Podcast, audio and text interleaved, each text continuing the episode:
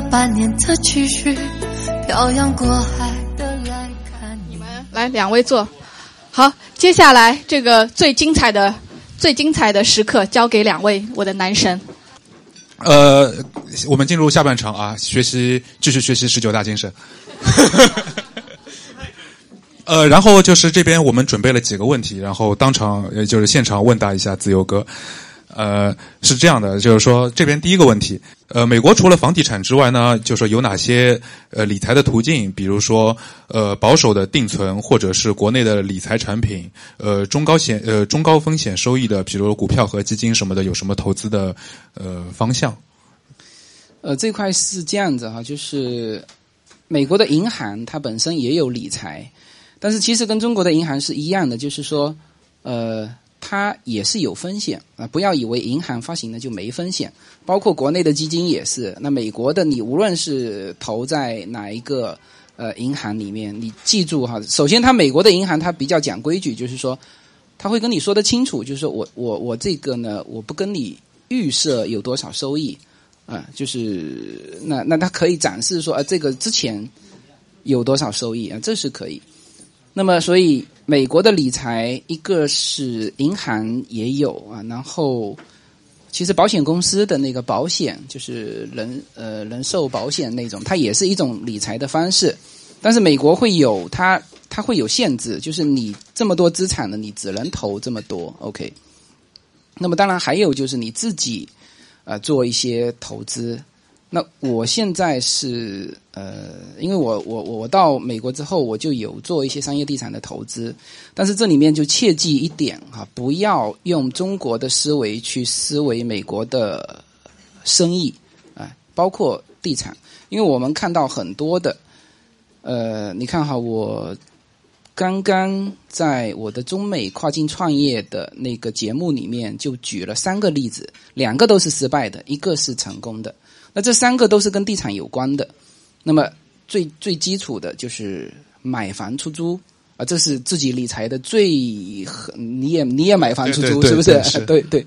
那那那那个家伙比你惨一点，他的租客是一个把他的房屋改成大麻屋 啊，那他现在要把它恢复回来，就要花五到七万啊，那这就那他现在就陷入一种，就是又不愿意，他觉得这个事情。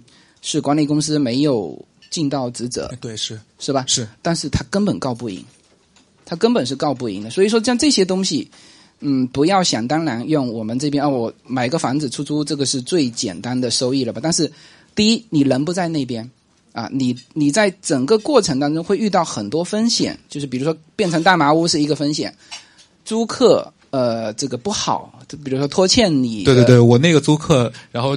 住了我两个月，逃掉了，然后把我门锁也弄坏了。对呀，啊，然后现在在打官司，付了六百刀。对对对，就这些东西，你看哈，你买那个房子，呃，可能我不知道你有没有算过收益率多少？呃，现在进到手大概三点五到三点七吧。你看，三点五到三点七，一扣掉这些风险，你就你唯一剩下的就是说这个房子升值的空间，对对，是吧？所以在美国投资不是你自己得考虑很多。啊，那么还有就是，反正类似的这种，你自己得得熟悉那边的法律啊。然后最呃最靠谱的一种做法，比较好的是选择跟投，就跟着这种当地的呃这种一二十年的这种地产商去投，这是呃比较好的一种方式啊。所以理财就分这么几种，OK，银行那就是甩手掌柜，买保险也是。也是，但是买保险又非常非常复杂，在这个问题里面就不展开。那还有就是自己做一些投资，但是自己做投资的时候，你要把这些情况搞清楚。这个一个问题我就没法展开，大概就是这三种方式。是是是，因为而而而而且就是说，在美国的话，你这个房产的话持有成本很高。对，除了那个房产税的话，我还有那个，因为是 condo 嘛，因为还有那个 HOA 啊，或者新区有那个 Manor Rules，就是很多费用，大概那个房子一年成本要一万多美元，直接成本啊。对，所以说这个这些东西都要考虑进去。呃，对于就是说有这个移民意意愿，但是呢资金又不足，呃，不知道自由哥对赴美生子是怎么样一个看法？这里面的一些风险和收益是哪些？对，呃，我赴美生子讲过两期节目，对，这两期节目基本上讲完之后，别人再讲赴美生子，就根本超不过这两期节目涵盖了所有，涵盖所有了。因为最重要的两个问题就是第一，不是偷偷摸摸嘛，是吧？是堂堂正正。第二就是后续的一些东西，你得考虑生完之后怎么办？对，好多人面临这个问题，几乎反正他有些就包括我，包括我这次来上海，我入住的酒店是我的一个听友的啊，他当时他太太呢刚刚生完宝宝，然后跟我跟叶子就出来吃饭，然后反正。在那边我们也没感觉什么嘛，是吧？他说：“哎，那说你到上海了，你就就住我的酒店吧。”我一说：“哦，那好啊，那反正我也不客气哈，我跟你们也都不客气。”然后到那边酒店一看，哇，好高好大的四星级酒店。那么他现在也面临的这个问题就是然后呢，啊，所以我觉得赴美生子它的好处是大家有一个有一个比较长的时间去接触美国。呃，在那边生活和你去那边旅游又不一样。你在生活，你会去买日用品，你走进美国的那个 Costco，你才知道哦，这里不仅仅是个农村，是吧？那你到那边去玩他的迪士尼，你如果有一个比较长的时间，你会买年卡，哦，你才知道那个次卡跟年卡价格几乎差不多，是吧？你这个时候你才会体体会到美国的呃这种好处，然后。这个是赴美生子的好处，就是他会近距离的去接触美国，然后慢慢的知道说，哦，这个美国不是一个大农村，这是他的好处。他接触完之后，会考虑到后面的东西，所以大部分赴美生子的家庭是最后考虑用各种方式去移民。那这个是我所看到的现状是这个样子。所以说这个事情，我用了一个叫半拉子工程。半拉子工程不是坏事，他至少一条腿迈出去了。你有这个机会去看美国，啊，这个是我对赴美生子的一个就是一半肯定，有意义。这个事情是有意义的，让你更近的距离去接触美国。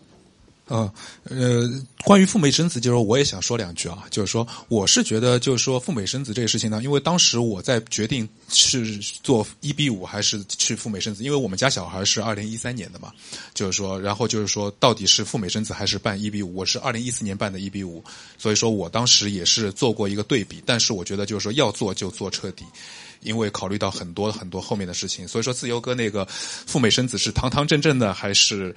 然后呢，后面一期就是我也是听了好几遍，然后觉得就是说非常赞同自由歌里面的这些观点，啊，第四个问题，呃，如果就是说移民门槛，就是美国的移民门槛太高，而且就是川普现在这个政策一直在往右转，这个情况下的话，是不是就是说呃支持能够去欧洲或者是呃比如说澳洲去往那个方向去移民呢？呃，这个问题。还是比较好回答的，然后答案是非常明确的，不支持。就是其实中国现在发展的挺好的，知道吗？就是你要想一想看，呃，现在是十万亿还是十二万亿？现在我们的 GDP，呃，十万亿出头，十万亿出头。现在人均 GDP 是美国是十五还是十十十十九十十九万亿？OK，那么澳洲是一个什么情况？是吧？欧洲欧洲不要去了，欧洲不用去了，欧洲现在它。原来我说的那些问题继续存在，现在又多了一个难民的问题。那么澳洲呢？我们是太熟悉了，就是叶子的姐姐在澳洲，就是东第一东西贵啊，然后还有一个他你要考虑，你如果去养老那也没问题。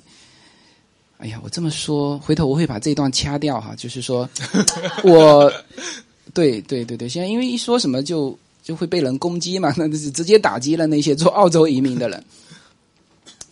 但是确实在这里分享的就是说，大家不要去一个市场太小的地方，因为你得考虑后面，你小孩在那边发展啊，包括留学，留学说去澳洲留学还是去美，当然是去美国留学。美国容得下大家知道吗？它三亿的人口这么大的地方，容得下。然后，呃，澳洲你容容看，是吧？你中国人只要少数去一批，就立刻就把这个。这个整个市场给好像华人很多呃给破坏了，因为它的容量太小。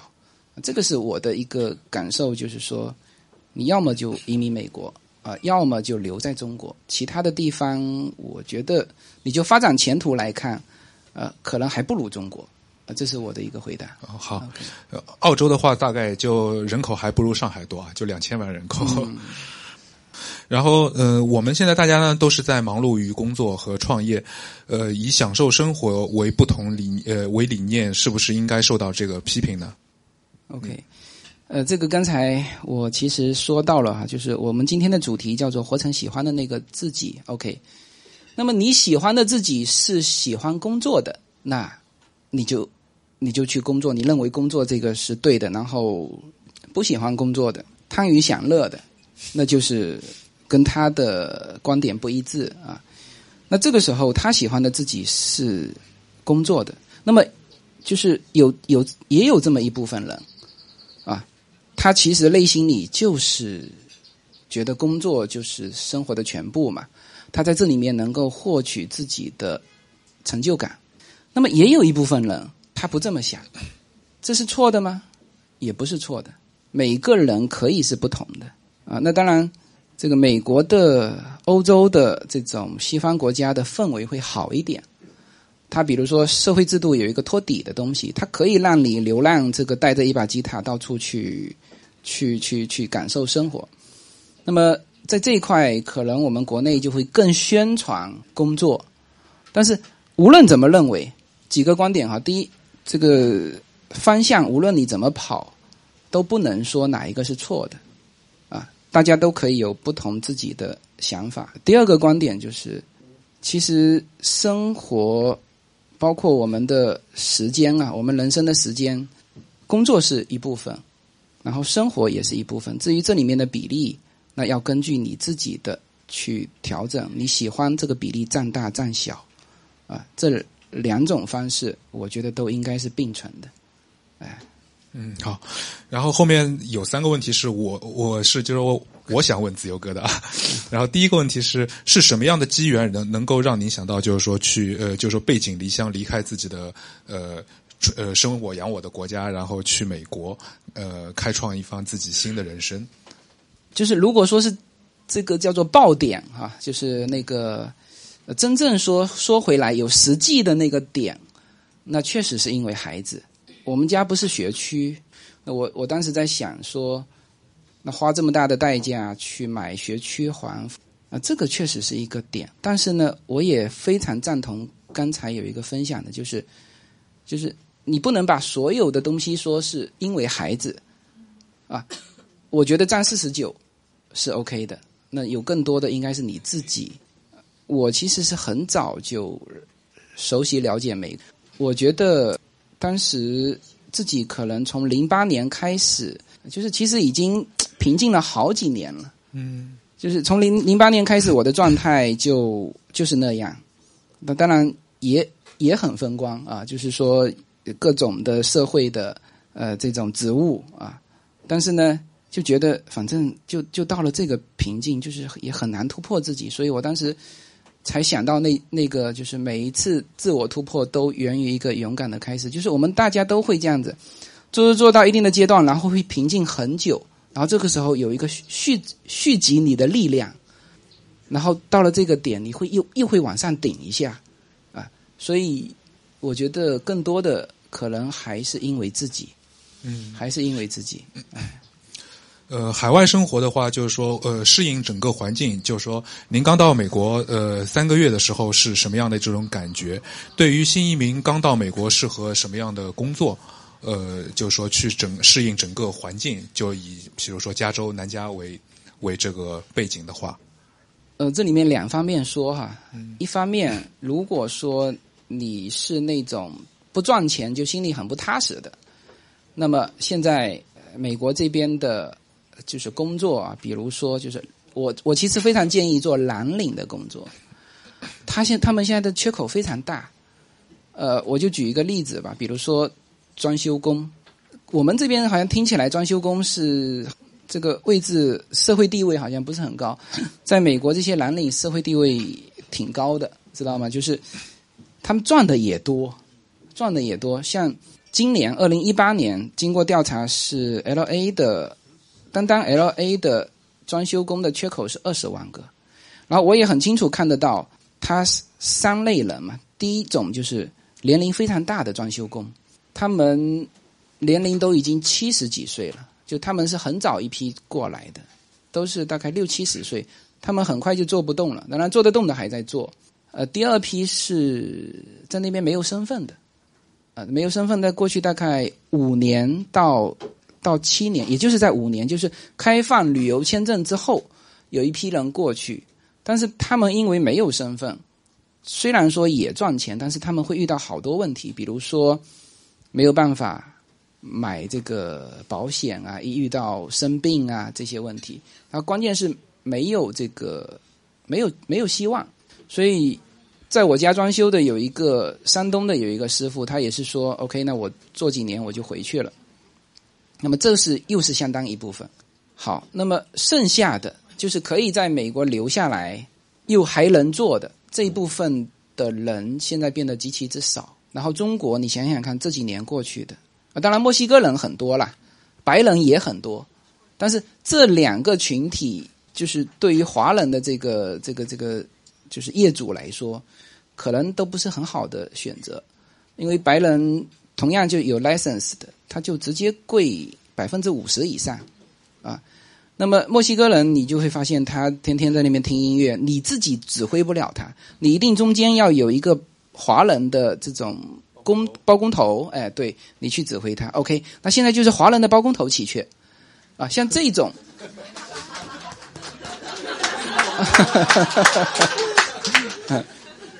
啊，真的很缺！我跟你讲，缺到什么地步哈？我们家那个，大家看到我搭的那个阳光房哈，那个顶上还需要有一道工序，就是说，因为怕防水嘛，需要刷那个防水漆。那么我那个装修工给我报价说三千美金，就刷一下那个漆啊，OK。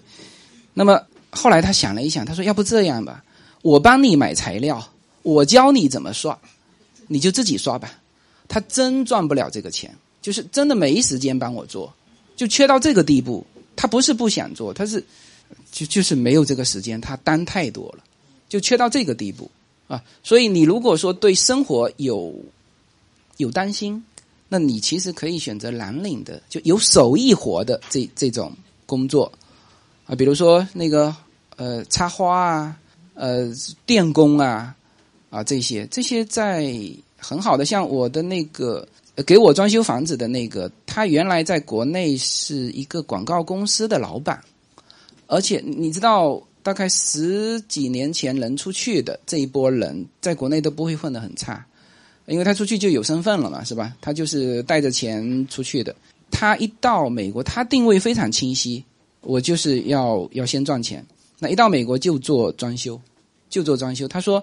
他去美国的时候，他姐姐给了他三千块钱美金，他当月就把这三千块钱打还给他姐了啊。所以说，如果是有这个有有对生活有担心的，那你其实可以在这一边，就是无论是电工，反正蓝领的这些啊，那你去开 truck 也也不错啊。这是这是一个方面的。那如果你对美国有自己的想法，那这个时候就是我说到的，就是你要结合自己的擅长的和自己的理想去设计今后的路啊。那么有一些东西就是，如果你有充足的弹药，可以让你去坚持那么一段时间的话，那么那个理想呢就会离你更近。就是很多的华人到那边，他就是没办法，老婆也会说啊，这个这个，像我们家叶子也会说。他说：“你这个这个好像都做一些不靠谱的事情，呃，那还好我有另外一半靠谱的事情在做，所以说他对我那个也就算了。但是如果你有充足的弹药，那么你更多的去了解美国社会之后，其实也有很多你自己愿意去做的、感兴趣的东西在等着你。那每一个人的差异都不同，自己要去发现。”嗯，对，所以说，呃，那个正好想到一个我和我妹妹的一段对话啊，就是我妹妹前前前两年呢也办了一比五，然后然后她就说，她说，哎，那我到美国去干嘛呢？我说你放心，只要你不懒不馋，在美国一定能够混得不错。然后我妹妹就跟我说，可是我又懒又馋，然后就一下子想到了这个，嗯。呃，然后后面一个问题就是说，对于比如说，就是说我们这种独生子女，呃，就是说去美国养老的话，这个家里面的老人，呃，你这边就是说，包括老人养老啊什么，就是说，因为不仅仅是就是说。呃，物质上嘛，你毕竟就是说，在精神上面，就是老人对你，就是随着老人上了年纪，对你肯定子女是有一个依赖的。这个这个问题，就是说不知道，就是自由哥，你这是怎么看这个问题？因为毕竟现在呃，今后就是说，如果川普现在那个新的共和党的那个法案如果改的话，呃，就算你入了籍，也不能够帮老人申请绿卡。嗯，就是说这些问题，就是可能会呃面临的比较早一些。嗯。家里面老人也都是要七十岁上下，嗯，嗯，可能，因为就是说那天我妈那天说了，就是感觉就是说说你们你们以后都到美国去了，我还要留点钱看病怎么办呢？就感觉万一就是我妈有点这种晚景凄凉的感觉，就是说的我也差点哭了。所以这个问题，因为当时川普就是说那个政策之前的话都没有这些问题，因为我是计划入籍之后帮妈就是说申请绿卡可以秒签，然后让妈过去呃办一个白卡就可以有那些。但是现在就是这个政策万一要通过的话，其实我也挺担心的。这个对赴美生子的家长来说，其实也是一个坑。嗯，如果这个通过了，小孩嗯就是美宝到了二十一岁，帮爹妈申请绿卡都也不行。嗯，虽然说是一个提案，但是就是说在政治上是有往这个方向去走的这个趋势，所以说我也不知道现在这个问题怎么办。就本身这个问题我没法回答。这个我现在这种政策的东西，呃，比如说我说可能他不会通过，这个也也不能这么回答，是吧？对，就通通过的概率不大。对，那所以，我但是老人的问题，我自己是肯定是有想的嘛，就是一直在，也不仅说在想呢，现在也在做了，就几个东西啊。第一，当然，如果你移民早的话，那是很好，就是比你移民迟要好很多，因为老人家像我们这样子，呃，叶子的爸爸妈妈，他爸爸快八十岁了，他我们今年都可以申请公民，哎，那么。一申请完公民，就是按照原来的，就是按照现行的法律，他立刻就可以申请他父母绿卡。那么他父母一年多之后过来，那甚至就是如果他们是直接在美国的啊，也可以直接转身份，就是不用回去去那个。那这里面时间又快了好几个月，呃，甚至可能快了大几个月，半年以上啊，这里面就快了很多。那么他们拿到绿卡之后，然后慢慢的，比如说白卡呀、红蓝卡呀，那这里面当然还需要时间，所以呢，就是越早越好。那么老人如果说到了美国，其实其他的花费不多，主要是医疗问题，所以那个早一点申请他们绿卡肯定是有好处的。我个人觉得老人的问题最终是要归到。像我们家肯定是要归到美国去的，嗯，呃，说以后来回跑，因为我是独生子女，我妈肯定是要跟着我。嗯，是。那，呃，那那叶子呢？他他哥哥在国内嘛，他姐姐在澳洲，那到时候看老人家的意愿意愿。但是这里面一比较就出来了，就是美国对老人家的医疗啊这一块是最好的，是最好的。呃，所以可能他们以后也会也会归过来。哎，对，嗯，好，那今天这个访谈差不多先到这里。呃，那个小克勒留步是是这样，就是因为我们后面有自由环自由环那个提问的环节，所以我们让自由军休息一下。好的，好的。然后我们开开始后面的活动。小克勒，你自我介绍一下，网友的要求啊。啊，各位好，我 我这个今天不好意思越俎代庖了啊。呃，然后那个我就上海小克勒，呃，其他反正。呃，基本上就是大概顺利的话，今年可以过去过个圣诞；然后不顺利的话呢，过去过个复活节。基本上，然后最近自己这边呃也准备慢慢的要收摊，收摊之后，呃，我我初步的计划是可能想二零一八年一整年是呃旅行吧，旅行旅行一年吧，基本上有这个计划，现在还在那个。嗯，还在那个准备、准备、准备之中，很多事情也没想清楚。基本上是准备欧洲和亚洲为主。呃，私下交流吧。今天时间也蛮紧张的，好吧？嗯，谢谢大家。好的，谢谢小可大家好，我的新专辑《中美跨境创业与投资专辑》将在二零一八年持续更新。移民之后做什么？家庭资产如何在美投资？中小企业遭遇瓶颈，如何进行对外突破？这些话题是这个专辑希望和大家探讨的话题。自由军将携手美国东西海岸多位成功创业者与投资者，为您细细分析美国的创业与投资环境。讲述中国和美国这两个世界上最大的经济体有哪一些跨境的商业机会，以及有哪一些完全不同的商业环境和经营理念。如果您需要自由军和二十多位成功的美国创业者和投资者成为你的智囊团，那么加入我们吧。在漫天风沙里望着你远去，我竟悲伤的不能自己。我呢是另外一个老陈啊，呃，我们群里那个网名呢，我是叫安娜，呃，我是六零后，呃，毕业以后呢，我是做了十年的机械设计工作，呃，然后转行呢，做了十七年外贸后呢，已经退休了，呃，目前呢，我是在为广州的一家民业民营出口企业工作啊，嗯。我的这张照片呢，是去年，呃，美国独立日，我在黄石国家公园拍的。呃，那一刻呢，我心里充满自豪，也心怀感激。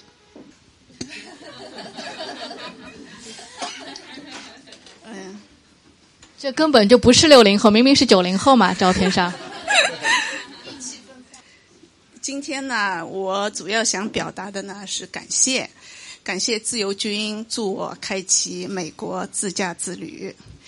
我呢是一直喜欢旅行，青年时代的梦想呢是走遍祖国的大江南北，以及可以不出国门去看远方的世界，也看看美国。我第一次去美国呢是二零一四年，我去看在那里读书的女儿。自此开启了我的美国之旅。嗯，我常常是一大早就坐地铁出发，在华盛顿华盛顿特区呢到处游走，呃，去了好多呃，就是说非常有有历史有文化的景点。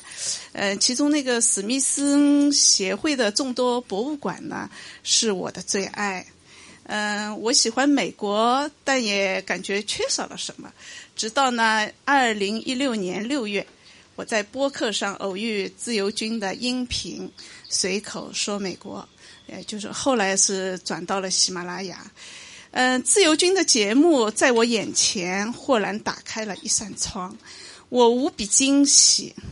对的，这才是美国，我心里那个辽阔的美国。原来我也是可以去美国自驾呀，为什么不呢？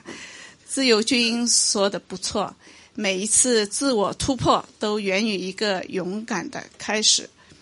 经过一段时间的准备呢，终于在二零一六年五月，我在加州旧金山踩下境外自驾的第一脚油门。嗯，到今天呢，我与家人与朋友，我到今天为止啊，我已经陆续去过美国的十二个州、无数个城市。五个五个国家公园，十几所知名高校，我非常享受旅途这个过程。不然，不论是寻访百年名校，还是收集小 quota，兴趣盎然，收获多多。嗯，今天真的是机会难得，我要把感谢说出来。自由军呢？呃，你带给我很多改变，我喜欢你的节目，也敬重你的人品，谢谢。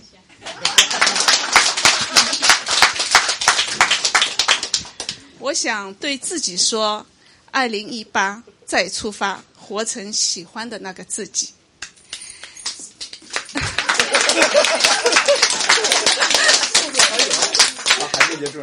最后啊，最后感谢在座的各位，你们优秀且努力，有梦想，有行动力。在群里的日子，我很开心，收获了太多的东西。谢谢大家。呃呃，大家好，没做什么准备哈。嗯呃，首先非常高兴能有这样一个机会，跟志同道合的朋友们在这里相聚。虽然这次还没有后面的更会更精彩，我已经期盼着下一次能有机会再这样相聚。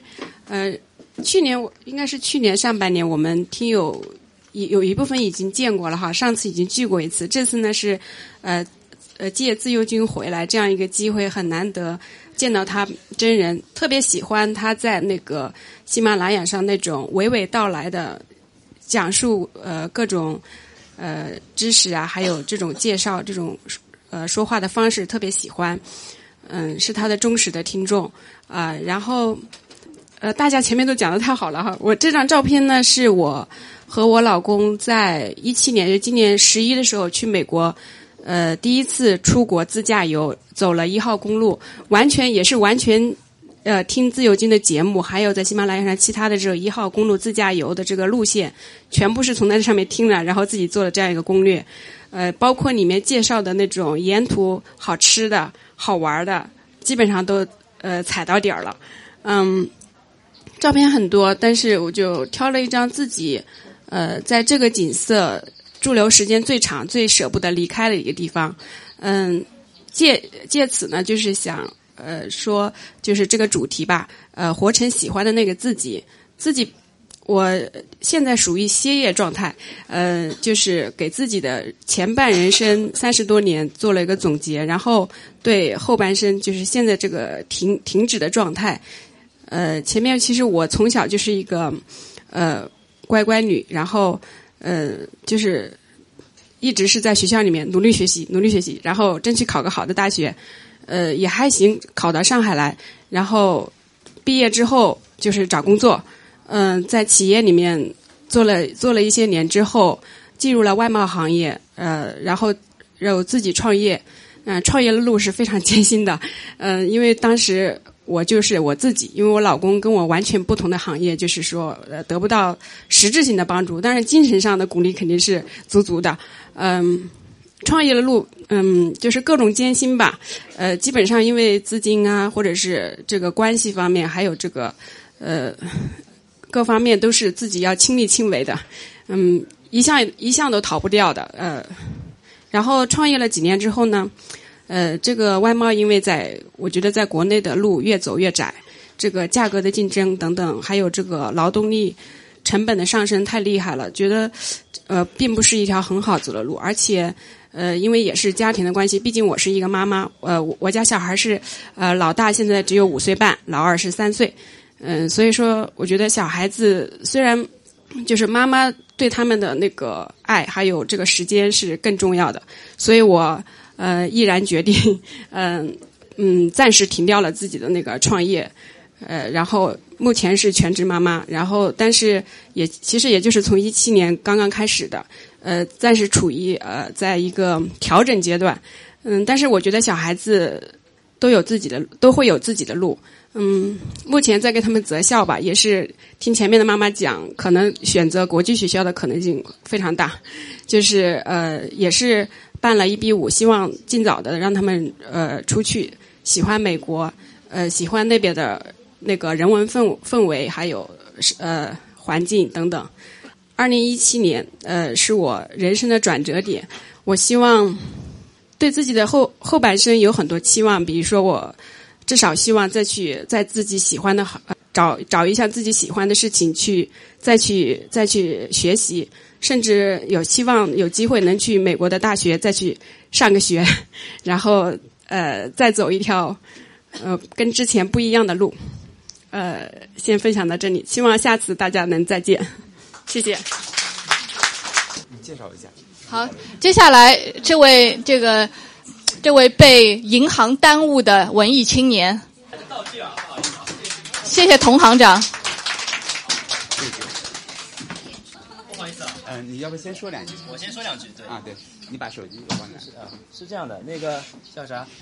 你先说。就是主题是活成喜欢的自己。对，这个是自由军二零一八年的呃这个开场语，是第一篇第一篇。所以听到了这篇这个呃分享之后呢，就是这个自由军在这段节目里面有一句话我是记住的，是排比句，当中有一段是这样说的，就是希望能在二零一八年呢，这个少一些工作上的时间，能够少一些工作上的时间，能够多一些。就给自己生活上的留一点时间，有这么一句话，所以呢，我就把这把琴拿出来了。这把琴是我好几年前在美国买的，美国买的，就是为了追求自己理想的生活，就弹弹琴、唱唱歌。我美国带回了一把还不错的琴。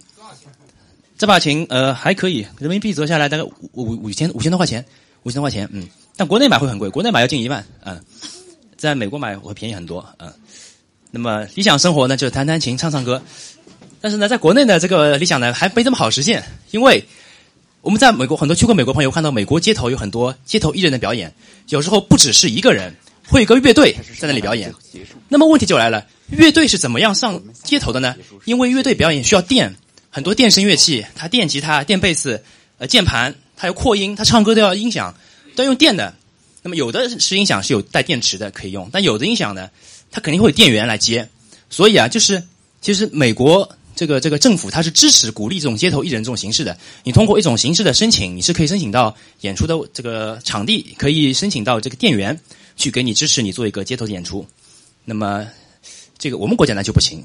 因为，因为，因为呢，我就是在隔壁东华大学上上大学的，上大学的就隔壁，所以呢，我们上大学时候呢，几个志同道合的朋友呢，就在大家如果坐地铁的话，在地铁的那个天桥上面呢，我们就就就卖唱过，卖唱过，不是为了是不不是为了讨生活，为了生计，是为了玩为了玩但是但是啊，收入嘛，就自己玩嘛，也不也不重要，其实不好的，也不重要。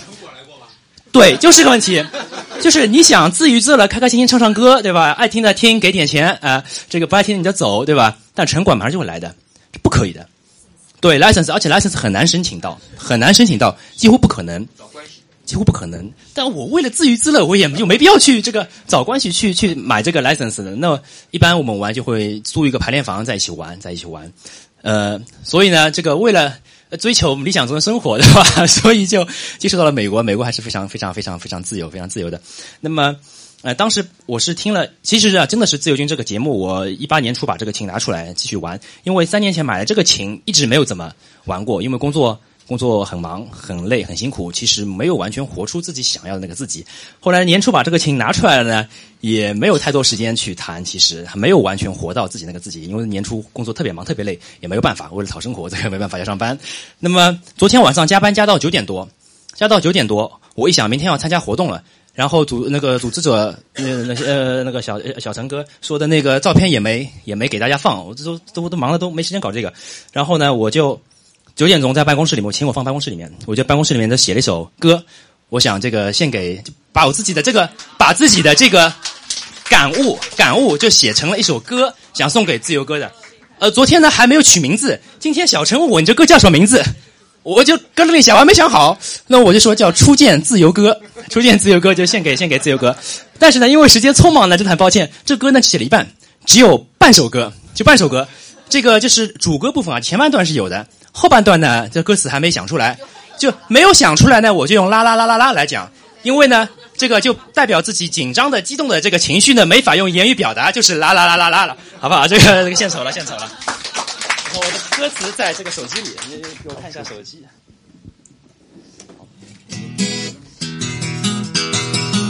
没有，这个琴不用，只要呃这个嘴上就行。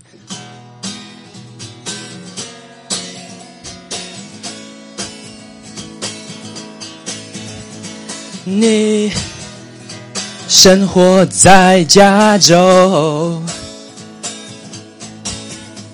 每周在喜马拉雅上诉说，我羡慕你的自由，就像。鸟儿一样遨游，听说你要回国搞活动，我第一时间报名了哟。今天你出现在我们的面前，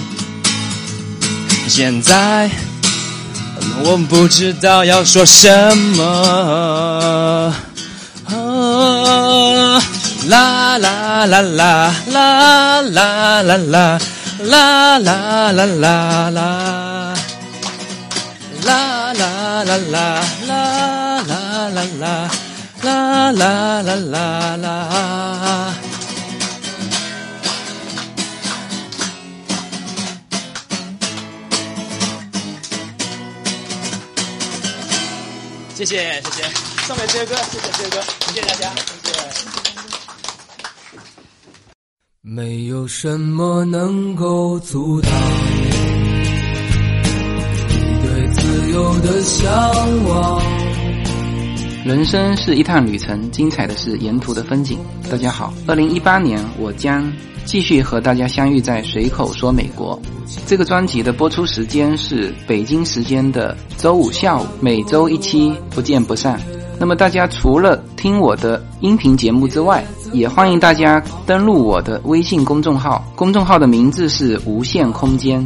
当然，大家还可以关注我的新浪微博和今日头条这两个平台的名字也是随口说美国。移动互联网的神奇之处就是可以把同类的人拉得很近，天涯若比邻，世界地球村，让我们享受这个自由连接的世界吧。盛开着永不凋零。蓝莲花。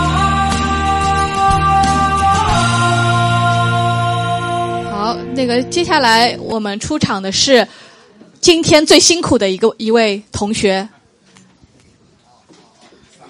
豆丝罗清桑。那个不管长得好不好看，大家面子算是给到了啊。我先做一个简单的自我介绍，我的英文名叫伊萨，很多人可能发不出来这个音啊。这个音，这个这个名字的由来呢，是圣经里面取的，是我太太给我起的。她是信基督教的，她跟我说，伊萨呢是被上帝第一个祝福的人，然后也是在那个圣经里面得到善终的人，所以呢，她希望我也是可以一个被祝福以及能得到一个很好的结局的一个人，所以就起了这么一个名字叫伊萨。呃，为了大家好记呢，我这刚刚改了我的微信名，专门在英文名后面改加了一个中文音的这个音，以后大家可能记得住。大家见到我都是一，可能叫不出来我是谁啊。呃，其实我在一七年也是我转折的一年啊。一七年对我来说，呃，我有一个小的移民，我从嗯河南省洛阳那边，然后到了上海。我是三月份，嗯，带着我太太还有我家的猫，我们一起来到了上海。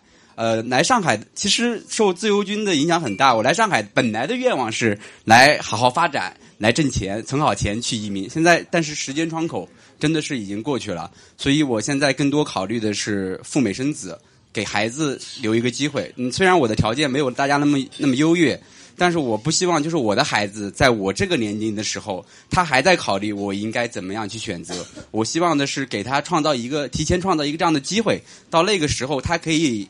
有两个选择，多一张牌在手里，多一个选择终归是好的。嗯，那我来上海的经历呢？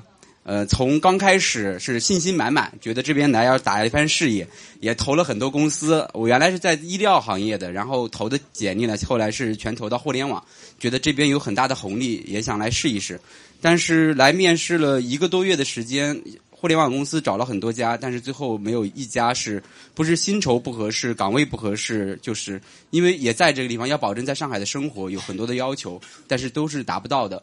后来我还只能选择我自己的本行业，从信心满满到踌躇不前，然后到怀疑自己。我其中有一段时间都考虑是不是要回。回我的老家，回合肥，我都有准备回合肥看房子，准备回去安家的打算，说给自己留条退路。其实那是心里面有不很多的不安，但是最近一段时间，大概近三个月左右吧，我的工作也慢慢步上正轨，然后也在这边找到了更多的生活上的感觉，所以我现在是一种很安静的一个状态，我愿意在这种状态下一直下去，我觉得我非常的幸福。呃，我觉得上海呢，它是带来了很多的压力。呃，机会目前呢，对我来说还是没有看到特别多，但是但是我的生活变得的更的更丰富多彩了。上海给我带来了，这是我第一次去参加舞会的照片。呃，说到这儿呢，还有几个还有几句话要最后提一下。呃，首先是感谢自由军啊，他给了我很多的鼓励，能让我来到上海这样的地方。呃，我觉得全球能数得上的话，上海其实也是可以的。嗯，在第二个呢，我们要感谢一下在座的各位。这个这个活动的组织过程中的确麻烦到大家了，很多事情有的时候时间上也打扰了大家。第三个呢，我们其实要我我还是要感谢一下这家店。好了，我今天就耽误大家到这里，谢谢大家啊。谢谢谢谢伊萨，来那个星空下的萤火虫。做个广告，那个伊萨的太太是负责是是插花专家，大家有有什么需求可以找他。嗯，不好意思啊，今天你们都有很充分的准备，我也没什么多的准备。嗯，我就先介绍一下自己，我呢也是一个六零后，我是六五年的。然后，嗯，我为什么会听到这个自由哥的他的那个节目呢？是因为我的儿子他。他初中毕业的时候呢，我把他送到了美国，然后那个时候我觉得自己也是蛮大胆的，就是对美国一点都没有了解。二零一二年的时候，我就嗯把儿子送美国去的时候，我自己在网上订了订了机票，订了宾馆，然后在美国自驾。那么我是第一次飞机落地到了美国，然后。开着车送我儿子到到学校，那那天晚上已经很晚了，到那个十二点多，然后我那个驾车到这个宾馆去，那一路上荒凉的不得了，因为我们是在丹佛嘛，那个丹佛那个地方非常的荒凉，然后我就想，我怎么把儿子送到 送到这么蛮荒的地方来了？我我想我是不是是不是做错了？然后第二天呢，我就我就带着儿子去参观了他们的学校，然后在周边又逛了一圈，然后呢也看到几个比较好的社区，然后呢又去买了些东西啊什么。就是那个时候我还是很懵懂的，就是不知道美国究竟是怎么样的一个一个国家，因为那个时候呢，主要是我我是在国企的，就是我们公司好多人都是把小孩送到美国去读书。包括我的哥哥，我哥哥也把儿子送到了加拿大，所以呢，那时候我儿子在中国的学校读书呢，就是他也觉得很不舒服。嗯，我呢也觉得这个压力非常大，很多家长很焦虑。我呢一直是帮他挡在前面，就是我不焦虑，我跟儿子说，嗯，你读书随便。怎么样，我都不会说一定要强迫你去那个培训班，星期六、星期天，然后每天晚上都要去怎么样怎么样，我都对他没什么要求。然后到了初三的时候呢，我就跟儿子说：“我说你现在初三了，马上就要考高中了，我说你星期六、星期天必须去补课了，对吧？”然后呢，我们就大概。做了这个半年的补课，他就觉得非常辛苦。那么在这个这个同时呢，他同学也有人到美国去留学，然后他就跟我说，他说他要到美国去留学，然后我就帮他联系了美国的学校，就这么出去了。然后呢，我儿子到了美国以后呢，嗯，就是那个时候我就现那个时候有互联网了嘛，然后我是觉得就是那个时候互联网是比较普及了，二零一二年的时候，微信啊什么都有了。然后我就在网上搜，我就想非常想了解美国，然后去买了很多书去看。然后呢，我我发现有有一套书特别好，我也想推荐给大家，就是叫琳达写的，叫《近距离看美国》，那个是三联书店出出版的，那个时候是九五年的时候就出版，但是我没有看到这套书。后来我看到这套书了以后，这是我第一次近距离知道美国是怎么回事。然后呢，我又听了就是自由哥他说的那个视频啊，那个音频节目，我觉得自由哥说的非常好。他就是给我们分享的那些东西，都是我需要知道的，而且都是我在美国有的有的时候，比如说交通吧，我在美国自驾了四次，那个我而且因为超速也是碰到就是警察，对吧？那时候第一次碰到警察的时候，其实我根本就不知道怎么跟警察去对话。但是呢，我因为看过很多的美国电影，所以我是把手放在方向盘上，然后把灯打开。那个晚上，晚上，然后我就没有没有动，然后警察上来，但这警察很好说话的，然后就把我放了。然后他就说：“你接下来你注意点，不要超速。”所以第二次呢，是我儿子就是下车的时候不小心把车门就是碰到别的车了，因为我们在停车场。但没想到那个那个美国人就在车上，然后就这个有一点纠纷，然后也是叫警察过来的。我就觉得美国警察根本就不像那个电影里看到的那么厉害。我觉得美国警察还是很人性化的，我印象很好。嗯，然后就是跟他们美国学校的老师接触，因为我儿子是在那个教会学校，我儿子一直跟我说，他教会学校的老师都是非常 nice 的人。然后第二年呢，因为我觉得丹佛我。不是太喜欢，所以后来呢，因为我跟同学联系好了以后呢，我的同学在达拉斯，所以呢，我就把儿子又转到达拉斯去了。然后在达拉斯呢，我儿子是在那个 homestay 的。那个时候呢，就是有很多关于 homestay 的那种传言，有的是很好，有的是不好。那么我儿子在的这个 homestay 呢，其实不是太好，就是不是很关心他。嗯，现在我就想跟大家分享的，就是我们可能会把孩子送到国外去。那么我们会很忧虑，就是这个 homestay 会对孩子怎么样？我现在呢，作为一个过来人，我觉得其实 homestay 不好，也是一件好事情，因为孩子在这个在这个时候，他就会得到一种锻炼，就是说要让他知道，这个社会上不是每个人都应该对你好的，就是别人对你好，其实是你的幸运。但是别别人对你冷漠，对你不好，我觉得你也没什么好抱怨。他为什么要对你好呢？对吧？所以小孩子他是十五岁出去的，十六岁的时候住在一户美国人的家里。这个美国人的家呢，他也不是很有钱，然后呢，对我儿子呢也不是很喜欢。他就是在尽这个义务，因为我们给他钱，所以呢，他就接送我的儿子，给他吃饭。然后我儿子呢就觉得非常的，嗯，就是不好受。我觉得他是在。第三年的时候，有一次回家，然后临就是第二天他就要飞飞走了，要回美国了。那天晚上，他抱着我大哭了一场。嗯，我我是心很慌的，我就后来他哭完了以后，我就跟他说：“我说你是不是在那里就是待的特别特别不开心啊？”我说：“如果你不开心，你可以回来。”后来他哭完了以后，他就跟我说：“他说他说我哭完了，他说就结束了。”他明天我就回美国，我继续继续这样。他说没有关系的，所以我觉得那一刻，我觉得我儿子长大了。那个时候他只有几岁啊？他只有十七岁。然后十六岁的时候，他还经历了一个就是转机，就是坐飞机，他坐到达拉斯。他本来是在日本转机的，结果呢，日本的飞机没赶上，然后他那个日本的飞机到那里呢，就是要到下周才有这个航班。然后呢，他们航空公司就把他安排到夏威夷，然后飞到夏威夷以后呢，再帮他飞到洛杉矶。航空公司就不管他了，因为他十六岁嘛，所以呢，他就在这个机场。后来是我同学去接他出来，然后帮帮他开了一个宾馆，然后过了一夜，第二天再飞洛杉矶，然后洛杉矶再再飞到旧金山，旧金山啊。嗯，对，在洛杉矶把他接到，然后第二天飞旧金山，然后在旧金山再飞到达拉斯，他就是这个路程飞了三天。那个孩子啊，就是他十六岁嘛，对吧？所以我就是很焦虑，两天两夜都没有睡觉。然后我的同学就跟我说：“他说你不用那么焦虑，你的孩子就是像打游戏在通关。他说他这一个过程都都走好了，他以后再也不怕坐飞机了。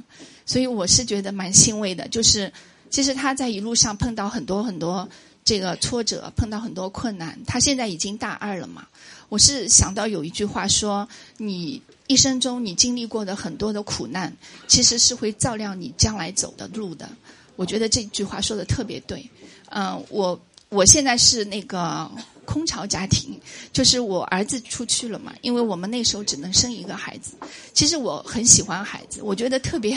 特别遗憾的这一生，就是我没有很多的孩子。本来我是想，我应该有三四个孩子的，对吧？嗯，但是今但是现在呢，我本来也是想要去领养一个孩子，但是中国对领养的家庭要求非常苛刻，像我这个肯定是不能领养。如果是嗯，所以后来我是怎么样？我现在是呃养了一个小狗，然后这个。然后这个小狗就是我们家的二胎，我就把它当女儿一样的养，因为这个小狗太可爱了。我觉得这个狗狗，呃，就是也是从我养了狗狗以后，我才知道，其实我们应该对地球上所有的生命都是要尊重的。嗯，就是我我跟这个狗狗之间，我们的感情是跨越了这个物种的这种感情，而且狗狗就真真的是像小孩一样，而且它比小孩更听话。就是比如说，我们今天要出去办事，狗狗它是要跟着我们的，对吧？但是我们可以跟它说，我们今天不能带你怎么样，它自己就回到自己窝里面，然后就看着我们把门关上。所以我是觉得，嗯，就是养了狗狗以后，就是说我生了孩子以后，其实我就更爱这个人类的生命，对吧？然后我养了狗狗以后，我更爱动物了，嗯。今天我其实也没有什么多的跟大家分享，我就说到这儿吧，不浪费大家时间。啊，太精彩了！好，接下来，好紧张，是北京师范大学附校的一名老师。嗯，首先非常感谢自由军给我们提供这样一个互相学习和交流的平台，谢谢。嗯，然后今天我是以一个学习者的身份站在这里向各位学习。嗯，我今天分享的一个主题是，呃，与坚持梦想者同行。关于这张照片，它是有一个小故事。嗯，在一三年，嗯，我是负责奥运会开幕式的一个总导演。那大家都知道，他在全国选出了十二名女大学生。那很荣幸，我在其中，嗯，里面参，嗯，选出十二名女大学生去负责东门十国的一个最高领导人的接待。那我是主要是负责习大大的一个引领，嗯，引导员，嗯，现在大家看到的是所有的工作人员在等待习大大下飞机，嗯，那我今天只是给大家先简单说一下，因为当时我们是有十二个女孩，所以是有一个共同的梦想。在追求梦想的道路上，大家都有一颗不忘初心的那颗小女孩，很纯真的感情在里面。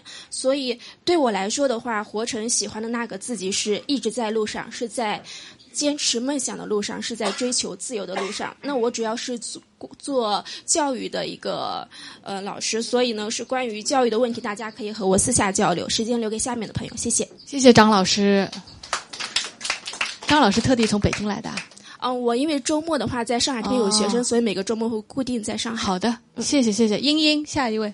啊，大家好，呃，非常激动啊，因为也今天能跟大家见面，能跟大家，呃，刚才也听了大家的很多的分享，那么那么多的大咖他们的经历那么的丰富，然后对比之下呢，觉得自己生活真的是非常的平凡和平淡，但是平凡平淡的人生，我想也会有梦想。嗯，我也希望自己的人生呢，在往后的岁月里能够跨出更呃美好的那一面吧。呃，然后我的名字是张英啊，所以网名呢是英英，但是平常可能在那个群里冒比较很少冒泡吧，因为也比较呃也比较忙，所以很少。因为有的时候一看一过去都几百条过去了，在网上爬都爬爬不动了。呃，然后。就是说，说一下自己的情况吧。呃，我和我的先生呢，都是呃地地道道的上海人，而且呢，就是生活的确是从出生到上大学到到工作都一直在上海，所以呢，经历可以说是非常的平，也是非常平淡。呃，目前呢，我们在经营一家，就是自己在经营一家那个小小的制造业的一个企企业吧。然后呢，就是。大部分的产品，百分之九十八以上产品呢都是出口的，呃，然后呢，但是呢，现在大家也都知道，因为制造业的日子的确是越来越难挨，这个不管从人力成本各方面成本来讲，都是这个往前走的路是越来越窄，所以呢，就是说，就是说是。工作上的瓶颈，然后呢，从家庭中的，刚才我也讲了，因为一直都是在上海这一个地方生活，所以我们也希望能够走出去，能看一下，啊，所以就是说，移民美国的这个种子呢，一直在我们的心里。然后是在一一六年的时候呢，我们家庭呢也是迎来了一个新的家庭成员，就是呃我的小女儿的出生。然后当时。呃，正好是在做那个就是产假嘛，休产假的时候，时间也比较多，然后我就在喜马拉雅上呢，就也是呃，就是就是看一下，就是就是看乱看嘛，然后就看到了自由军的节目，呃，然后呢就。就开始就收听了，然后一听呢就听上了瘾，然后包括我的先生也在我的带动下呢，凡是从每集必听，然后从之前所有的每一集都都认真的去听。但是那、听了这个自由经的节目以后呢，我们这颗小小的种子呢开始生根，开始发芽。然后呢，我们也是在二零一六年呢，就是也是经过了各个方面的考虑，然后我们终于就是决定就是去做这个 EB Five。呃，然后现在呢，当然是在慢慢的这个排，就是慢。就是前途很漫漫，到底会遇到什么，会怎么样，会遇到怎么样的困难和坎坷，啊，那我也不知道了。但是既然跨出了这一步，那下面的事情就只能交给老天了。呃，然后这张照片呢是前刚前两天，就是带着呃我的孩子们，呃一我的儿子和女儿呢，我们一家四口去了一下那个珠海，呃长隆，然后去旅旅游。因为家里有小学生的家长，可能都深有体会，这个一一放假就得赶紧去那个放松一下，就修复一下亲子感情，否则的话，在那个一个学期的这个这个折磨是相互的。所以呢，一放假了就赶紧带他。其实说到教育呢，其实不仅是中。中国其实自由军的节目中也多次也提到，就是包括在美国，其实也是一样的。孩子的这个学习整个过程，其实因为我先生的那个姐姐她是在美国的，然后我们的两个外甥现在一个呢是刚刚考进大学，还有一个呢是在那个呃呃上那个初中。那么他们据他们回来，因为他每年也都回来，据他们讲，其实在美国的那个。就是学习生活也是一样的，非常的压力的巨大，因为他们都是在私校嘛。然后，然后就是每天晚上学习也都大概要到十一点多、十二点。才可以接。当然，他们不仅仅是学习，他们还很多别的，呃，打冰球啊，一些社团的活动，这些各方面的要求。但是，同样的，就是在哪里学好，你哪里想要，就是说获得这个学业上的成就，都是要有所付出的，是这样。那么这张照片呢，我们一家四口，我就是借用这张照片，啊，来许一个新年的，就是新家庭的愿望吧，就是。呃，希望我们一家快快乐乐、健健康康，不管身处何地，不管是在上海还是以以后有机会在美国，那么都能全家在一起。啊，谢谢大家，谢谢。接下来是吉米与佩佩，我还以为要上来两个人，一个啊，大家好啊，我那个网名叫呃杰米啊，今天很开心啊，那个和自由军终于见面了。是我们真的是听了他好久好久的节目，是吧？那个也听了他声音很熟悉，那当然照片也看了好多。那么我今天想就是根据这个聚会的议程，就是怎么活成一个啊那个喜欢的自己。就是我觉得这个议题，我上次在那个网上也说了，觉得这个议题确实是很有道理，因为过去我们从来没有从这个角度来考虑过啊。说因为我是一个五零。五零后的啊，比较比较早的，所以那个时候我们都是受受教育啊，都都没从来没有考虑过自己，都是为国家为集体。所以呢，自由军这一个题目给了我，真的是像打开一个窗户一样。那么我介绍一下自己，那他的题目就是怎么一个活成那个喜欢的呃自己。那我自己我介绍一下，那我是一个五零后的，那当然我们五零后呢。啊，小学、中学呢，呃，当然是一个比较快乐的度过了，不像现在的孩子啊，功课很强，呃，很重的。那我们那个时候是有是在批判那个师道尊严的那种环境下读书的，所以大家可以想象啊，那个读书是很轻松的。那等到我啊高中毕业的时候，正好是恢复高考，那么好在我们复习了，人家都不读书的时候，我们稍稍读了一点书，所以就考上大学了。那么读大学的时候呢，我们班级一半是老三届的同学，一半是我们应届生，所以呢，相对来说读书的时候也是比较轻松，因为我们年纪比较轻嘛。呃，老三届的年纪大了，他们也记不住，所以我们读书也是很轻松的。那么进了工作以后呢，那那个时候大学生比较少，百里挑一的嘛，所以啊，到了单位也是作为一个重点的培养对象。所以工作也是比较轻松的，也是优越感什么，反正日子也是蛮好过的。那么到了九四年呢，我又跳槽进了一个世界五百强的公司，啊，那么这个公司呢，从我们当初二十四二十多个人，发展到现在有六千多个人，有中国有三个工厂，啊，营业额呃去年是达到一百个亿，所以呢，呃，相对来说，我在这个公司，呃，九四年到现在二十多年，所以也也日子也是蛮好过的。所以从过去的角度来说，一个喜欢的自己，我觉得 我我自己还是可以的。那但是未来怎么样，那就要思考了。啊，如果现在不做规划的话，那我也不知，我也不能保证未来可以是不是能过上一个喜欢的生活。那么从现在的经历来看，因为我的儿子啊，他是在几年几年六六七年了吧，到美国读研究生，然后现在呢啊，他已经是工作了三年，然后一呃单位也在为他办那个移民的那个绿卡，那么也有可能过呃几年他能拿到。那么从我们角度来说，啊，我们有可能会过去，但是也有可能是在上海。那么究竟怎么样？那现在确实是没有方向，所以我呃给了一个就是指路牌。我想通过我们这个平台，通过听自由军来来安排怎么样来规划我们以后的人生。所以我还会继续做这个节目的忠实的听众，呃，希望得到大家的啊。真知灼言啊，来规划我的未来。谢谢你，应该是我们今天最 senior 的人。下一位是 Selina。呃，大家好，我是我叫潘蓉蓉，是群里的 Selina。嗯，大家可以直接叫我 Selina。呃呃，首先非常感谢那个自由军呃的这个节目，然后学到了很多关于美国的一个风土人情，还有就是也通过这个节目大家能够聚起来。然后我刚刚听了大家就是呃每每个人的分享，就感觉大家每个人好像都是一本有阅历的书，然后能让我就是就是非常有内涵，然后分享的东西也特别的，就是呃让人有呃讲的话也很有哲理。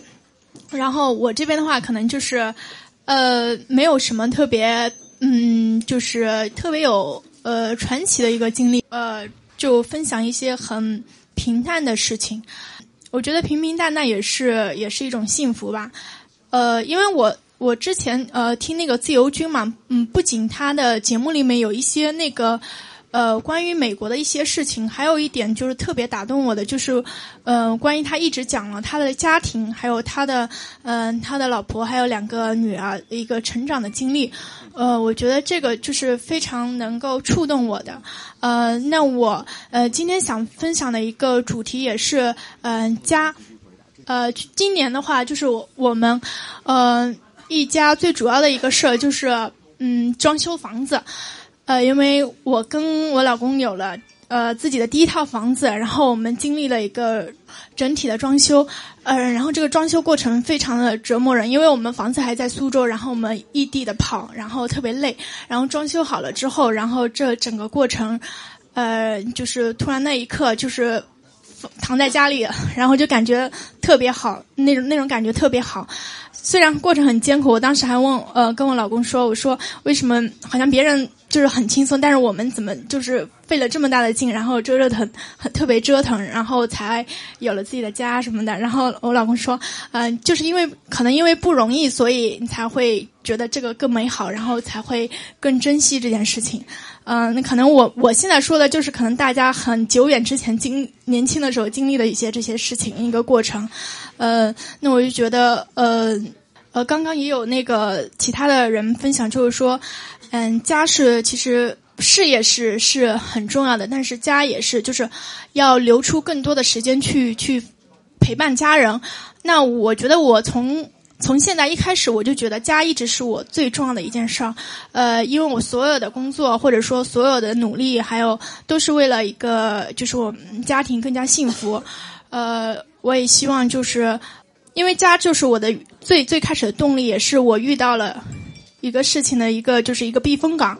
嗯，所以我现在呃祝大呃我希望祝大家嗯二零一八年家庭幸福，然后活得精彩，呃也活得温暖有力。就是刚才有一位呃听友说的这个词，我特别喜欢，非常温暖。谢谢，谢谢 Selina，Steven，香槟。大家好，大家可能都是上海的朋友。我来自内蒙古包头，我昨天专门赶到这儿来的。啊，听自由军的这个课呢，应该是有一年多的时间，也是偶然的一个机会。推给我以后，我每天早上起来上班之前打开，把他的东西下载下来会听，一边听一边做早点，正好就差不多了，是这样子的。那，呃，我我介绍一下我自己啊，我自己从事化妆品代理公司，我在内蒙古，大多数代理的是上海的国内的品牌，大家可能也听说过什么自然堂啦。百雀羚公司的三生花啦，就等等这些啊，都是你们上海的公司，包括什么玛丽黛佳呀这些彩妆。那，嗯，我个人分享一下，嗯，我听完这个，嗯，随口说美国啊，跟这个吴老师咨询了一下，我孩子啊，就是给我孩子办了绿卡，大概是在二零一七年的八月份，我在上海，就是去年我在上海陪孩子学那个那个新东方。然后在待的时候呢，我们就就问这个老师，就是因为我们孩子啊，在美国现在读书读高中，我们在想着这个高中呢去了以后呢，毕业以后呢，大学以后呢，就听到他们讲，在大学毕业以后肯定要选择一份工作，选择一份工作要有一个工作经历，然后将来以后回来中国工作，最起码不是一个只是一个留学生，一个空白的一张白纸。那在美国留学完以后，选择工作一定是在当地。如果有绿卡的话，可能选择工作会更好一些。那我就在想，把我儿子已经拉到马跟前了，还没有被送到马背上，那我就觉得就差那一步，也就一两百万，然后让他就这几年有就是多一条选择吧，就这个想法。所以就是给我儿子办了这个绿卡。那我想跟在座的妈妈们讲的，因为我听到下午很多妈妈们在分享孩子啊。我觉得孩子是不是要送出去，是我们一开始要想好的。那我想好的是一开始我就没有想过让我儿子在美国，因为就这一孩子，我在想着就是儿子留学回来以后，希望在中国。但是办完这个绿卡以后，一直在心里面打鼓，他到底有没有用呢？到现在呢，越想从纠结到现在的坦然，就觉得，呃，就多一条路吧。就是如果花一两百万，也就是买一个房子，那房子不值钱。我觉得最重要是让孩子将来多一条路，然后过他想要的生活。所以我觉得呢，就是送孩子出去，大家一开始要想好。那么我儿子去了以后，我的美国这一边呢，我就希望，将来你们如果再有孩子送出去的话，一定要选择孩子将来就读于大学，他喜欢哪个哪个州，你就送到哪个州的高中。我就这一点经验分分享给大家。那最后呢？呃，跟上海的朋友们说一声，你们如果每年的夏天七月八月去内蒙古玩的话，你们可以到到炮头联系我。我这就是我，这是我在一七年今年一七年秋天我去加拿大跟我先生玩的时候拍的一张照片。那内蒙古呢是七八两个月是最好的季节。我们是内蒙古包头，我们那边有个鄂尔多斯草原，就是小草啊。真正的内蒙古的大草原在呼伦贝尔和海拉尔那边，但是我觉得小草也好，大的草原也好，都应该走一走。我们那边能会吃到很好的羊肉，很正宗的。我几乎每个月会来到上海一到两次，而且我的房子也买在上海，所以一九年会交工。我也其实也是半个上海人，因为我喜欢上海。上海有很多东西吃的喝的，还是让人挺喜欢的。好，那我就介绍到这儿。一生和你相依。陌生的城市啊，熟悉的角落里。随口说美国移民专辑是一个一步一步指导你实现美国梦的更加专业的一个专辑。现在在我的名字下分为专辑版和单集版，大家也可以在喜马拉雅上搜寻“随口说美国移民专辑”，你就会找到这两个专辑。相同的内容，不同的付费方式，欢迎点击。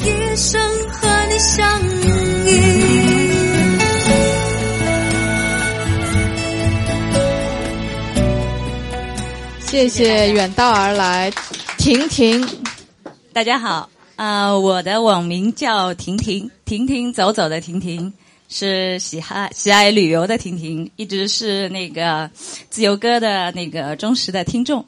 然后我们一家，我老公、我儿子，我们一家出游的时候都要，我儿子会自动去摁那个自由哥的随口说美国，他一上车就会这样。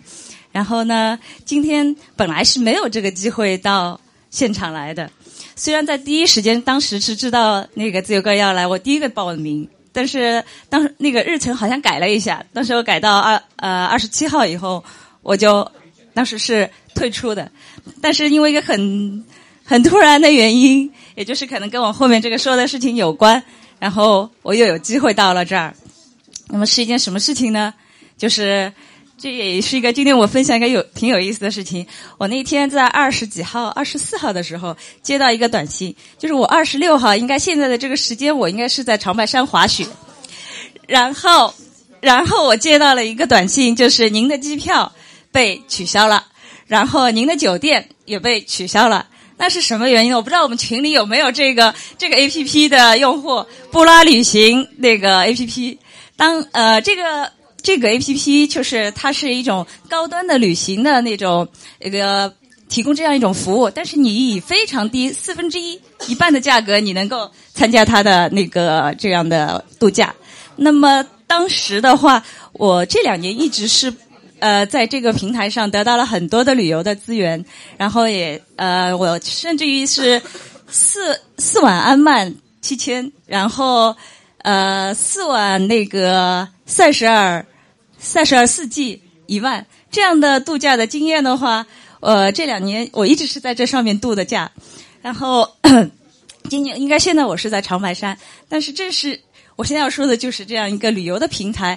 我一直以为它是以它的低价，是以它的特殊的渠道，能够拿到了行业内的低价。据说它的那个创始人都是以这种，呃，就是一直是业内的大佬一样的，所以我以为他能够拿到低价。当我拿到，当我得到他的那个就是短信的时候，我就回电去了酒店。酒店告诉我，呃，您要么自己来。那我说好的，然后他跟我说，呃，您需要呃支付的对价应该是一个晚上两千五，那四个晚上应该是一万。我当时有点惊讶，我说你给布拉的话，价格应该是我呃两大一小加上三三晚酒店的话，应该是四千块。然后他说不是，那一万多之间跟你四千块的差价是布拉贴的，布拉贴的，我。问了三遍，他说不拉贴的，然后我一下子就明白了，这整个就是个庞氏骗局，就是是一个旅游界的一个 P to P，他是用你前面人的出行经验，然后在平台上发布很多很多的产品，然后你后面的人才会一而再再而三的投进去，他用后面人的资金去填补前面人的旅游，那谁在最后一个接了这个棒的最后那些人，就是这个庞氏骗局里面最后一轮的那些人。那个平台是在二十二号左右，然后不那个出现这样的一个这个通知，就是实际上他最后的那个 CEO 跑路了，然后是现在警察接管的这样一个状态，所以就是虽然是知道了这个结果以后，我就很释然了，这是一个庞氏骗局。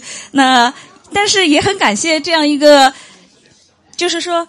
我的我的爱好是旅游，跟我先生的一样，我们家庭的那个爱好是这样，就是在这一条路上，呃，活成那个喜欢的自己。就是你追求自己喜欢的东西的时候，呃，不管你是遇到了是之前的那个各种的喜悦也好，还是现在碰到这些挫折也好，或者是当中的等待也好，这是你在这个寻求自己的那个喜喜好中一条必经的路。虽然漫漫，虽然那个可能波折，但是。只要是活成那个自己喜欢的自，活成那个喜欢的自己，这就无怨无悔。希望也希望大家在新年里狗年旺旺，新年快乐。好，下一个枫叶飘。呃，我叫枫叶飘，呃呃，我来自杭州，今天早上从杭州赶过来啊。呃，现在的状态呢是这样，就是呃，我老婆跟小孩都在美国。啊，我老婆在陪我女儿读书，那我一个人呢是在国内，这个状态呢跟以前自由军这个状态比较相像啊。那么，呃，我想分享的就是，呃，一个主题呢就是家庭跟陪伴。呃，通过听了自由军的这个，我是一六年就开始听了，那么非常有感触，因为那时候我女儿呢是一六年。啊，八月份去美国读书的，那么以前呢，家庭都是在一起的。那么，呃，我当时回从美国回来之后呢，那时候感觉就是，呃，一下子就十多年，这个大家都在一起，然后呢，一下子就一个人在国内，那这个心态感觉呢，有很多的这种孤独感啊。呃，当时呢又是公司的这些呃企业当中也有很多的事情要去做，那么特别是回到家里就感觉特别的孤单啊。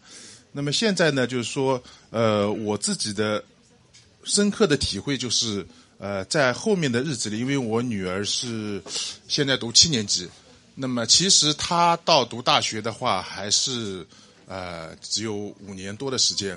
呃，真正的到了读大学，她就离开我们了。我觉得在孩子的成长过程当中，这个家庭的陪伴是非常要紧的。所以我在今年的愿望，也是我后面的愿望，就是能够有更多的时间去那边跟我老婆、跟女儿在一起生活。这个是我的愿望啊！谢谢大家。我就简单的说一下，大家都说的那么好。首先，我非常非常感谢自由军，因为自由军呃，让我就在我们上海粉丝的这个这个这个这个这个微信圈里啊，我在这个圈里得到了非常多的这个呃快乐，然后爱，然后很多很多的信息。呃，那个呃，第二个就是说我呢跟这个美国呃这个关联呢，主要就是我女儿，然后在美国读的本科。呃，硕士，然后现在已经在美国芝加哥工作，呃，五年了，快五年了啊。然后呃，我呢是六零后，啊，这个呃一五年退休了，然后我终于有时间，然后就全世界可以走了啊。然后因为我女儿在美国呢，我就我就在想，孩子可能他将来万一不回来呢，对吧？那么我怎么办？我今天就讲一讲这个，好吧？然后就是说，我就是觉得，就是呃，我一五年退休以后，我就在一五年、一六年、一七年这三年当中，我平均在美国呃芝加哥市中心城市啊，在里头呢，这个这个生活了将近大概每年都要三四个月，然后我就是去了解，就是说啊，这个当地华人。他们是怎么生活的？因为我接触到，我通过这三个途径我去接触他们的。第一个就是说我一去我就去英语学校啊，就自己已经带了那个剑桥的那个那个那个那个那个教材，我就在那里读书。礼拜一到礼拜五上午整个半天我都在那里学习啊。那么呃，当地的这个宗呃这个教会的那些老师啊，他们就是说。非常非常无比的热爱学生，然后他们就是说很狂热的，就一定要教会你们，一定要教会你们这个呃不会说英语啊，他就觉得你们可能在美国可能就很不方便，对吧？所以我就是非常非常认真的去去去去去读书去听。那我的经验就是说，你只要坚持，然后三个月就是一个台阶，至少你要听得懂，然后你要会说开口说说美国话，听懂美国话，会说美国话。就像自己已经说的，完全就是我们在国内读大学读了那么多年，英文和在美国学的英文完全不一样，啊，呃，这是一个一个圈子。第二个圈子就是我接触到当地的这个芝加哥华人艺术团，我参加他们合唱团，啊，那么在这里头我就也了解了八十年代去的，像我这个同年龄的人去的，然后他们那儿的生存状况，然后他们在那儿的这个呃孩子的一个情况，生活的一个情况。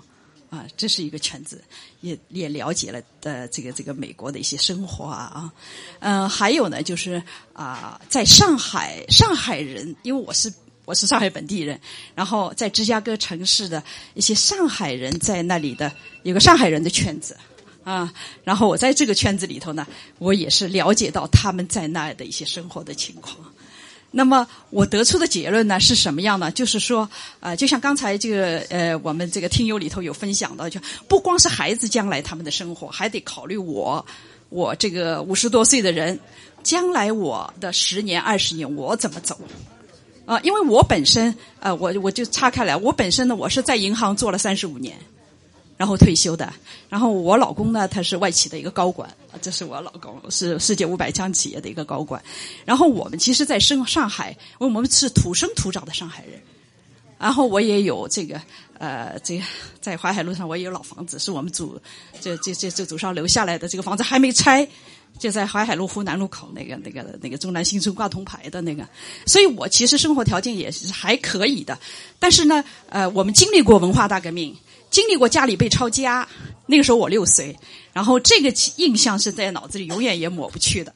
所以呢，就是说，在这种情况下，我们是觉得，嗯，怎么说呢？反正因为我这个人对政治也不太关心啊，但是总觉得好像呃，孩子走出这一步去了美国，那么呃，至少美美国这个法治国家啊，它是基本上都是比较比较安全的，给我的感觉啊，总是安全的。呃，我就是感觉就是说我如果将来生活要跟孩子在一起，因为就是一个孩子嘛，我必须要赶快去美国。也就是我一退休，我必须要赶快去美国，因为现在我这个身份，我去我顶多待个四五个月、五六个月，对吧？那么我就我要赶快去了解那里的生活，然后他们那的生活习性，还有就是我必须要通过语言这个关，啊，这很重要，很重要啊。然后呃呃，这是我的一个一个心得体会啊。然后我我被自由军感动，自由军就是说很无私的、很善良的。给大家带去很多的这个福利啊，就是有关美国的一些福利。那么，我想我能够为在座我们这个朋友圈、我们上海粉丝圈里头能做什么呢？因为我在银行待了三十五年，第一个银行方面的事情你们可以问我，好不好？第二个，我因为在芝加哥，如果你们谁到芝加哥来旅游，也可以跟我说一下，好吧？我尽可能把那的这个 volunteer 就就是说，他们芝加哥有一批这个都是做那个 volunteer 的。就志愿者可以带大家玩儿，啊，一般的四个小时啊，半个半天啊，或者有些什么好的建议啊，你们都可以来来问我，好不好？OK 了，太精彩了，我不太会说，我 你们大家都说的那么好，下一位，感谢自由军，感谢你啊！还有包头和芝加哥，这个要妥善安排啊，接下来。呃，大家好，呃，我在群里边的名字呢叫 mini，呃，我今天想分享的呢，就是我我我自己也没有什么准备，因为是昨天才刚刚有人退出，我才把这个期盼已久的名额拿到啊，因为非常想见到自由军。呃，我这张照片呢，是我跟我女儿在今年的跨年的时候拍的一张照片。呃，我想分享的是，呃，我在一四年的时候曾经。单独带女儿在美国待了半年的时间，在旅游，呃，了解美国的一些文化。呃，当时呢，在美国的时候，并没有觉得它带给我太多的惊喜啊，因为，呃，我就是一直非常喜欢旅游嘛，也去了很多的国家。呃，那个时候我女儿只有五岁，我们在那边甚至有一段时间去上了她的一个。叫 Kindergarten，就是呃，相当于学前班吧。呃，那么回来之后呢，我们是在这边上的小学，因为呃，美国比中国应该是教育还会稍微早了一点啊。呃，那我到了这回来之后呢，就是呃，我我女儿上了小学之后，我才知道中美之间的这个。老师在对待小朋友的这个这个教育问题上是有非常非常大的差别的，就是美国它更鼓励为主，而且以就是让小孩子发挥自己的潜能为主。呃，这个如果你们想听就是对比案例的话，因为今天时间比较紧嘛，如果你们想听对比案例的话，我们可以私下里来交流啊。呃，那我想说的呢，就是二零一八是我。人生的一个转折点啦。与其说，呃，我的美国梦是想成就我的女儿，倒不如说我是想成就我自己。也非常喜欢今天的主题啊，就是二零一八，希望大家都能够活出自己喜欢的那个自己。好，谢谢大家。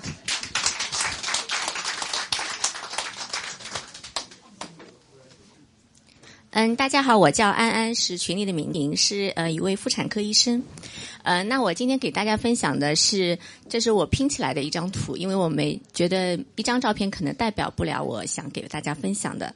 啊，因为我们现在逐渐进入了一个电子时代，那有电子书、支付宝、微信、网络购物等等。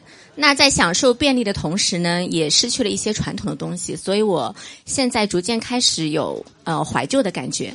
嗯，因为我觉得人们呃人际关系因此而开始淡漠了、焦虑了、缺乏交流，那聚会聊天可能也少了，书信啊，包括电话问候也少了，可能就发个微信，连电话都不打了，就发条消息之类的。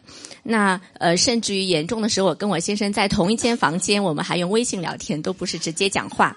嗯，特别是我的宝宝非常反感我们用手机，因为呃晚上陪他一起玩，他在搭积木啊什么，可能我们会开小差看个手机啊。